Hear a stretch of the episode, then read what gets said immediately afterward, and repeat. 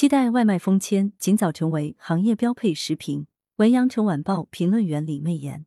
三月一日起，外卖食品必须封签配送。浙江把外卖配送环节的小事写进了白纸黑字的《浙江省电子商务条例》，引来舆论一片喝彩。更有不少网友呼吁全国推广小小外卖封签，好评如潮。其中原因不难理解，在手机点外卖已成为现代人重要消费方式的当下。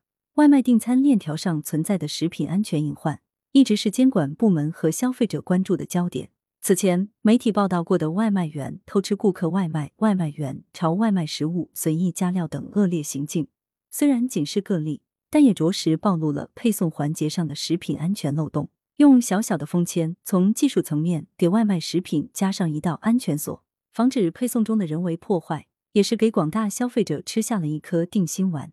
同时，应该看到。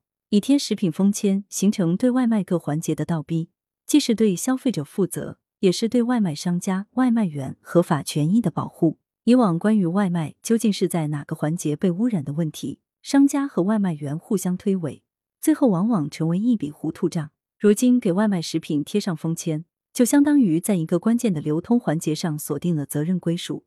一旦遇到问题，外卖。顾客收货时封签是否破损，可作为认定各方责任的重要依据。话说回来，外卖封签能够保障下游的配送环节不出问题，但无法避免上游的食品制作环节出现问题。要真正保障消费者舌尖上的安全，必须对外卖食品制作、配送的全过程进行严格管控。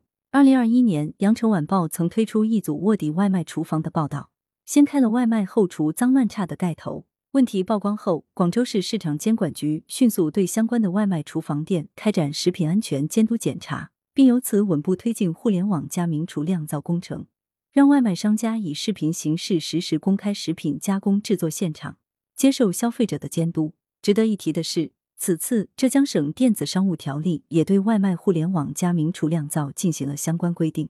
民以食为天，食以安为先，不管是规定外卖必须封签。还是推动互联网加名厨酿造建设，都是筑牢食品安全屏障的有益举措，是直接关涉民生利益的大事。这些与保障食品安全有利、与保护消费者权益有利、与推动行业健康发展有利的措施，可以也应该在全国范围内进行推广。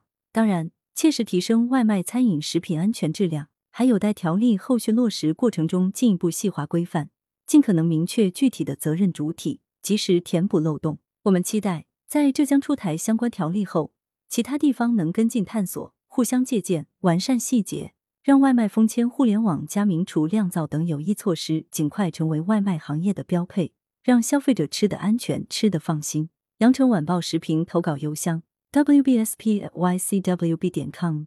来源：羊城晚报羊城派。责编：张琪、孙子清。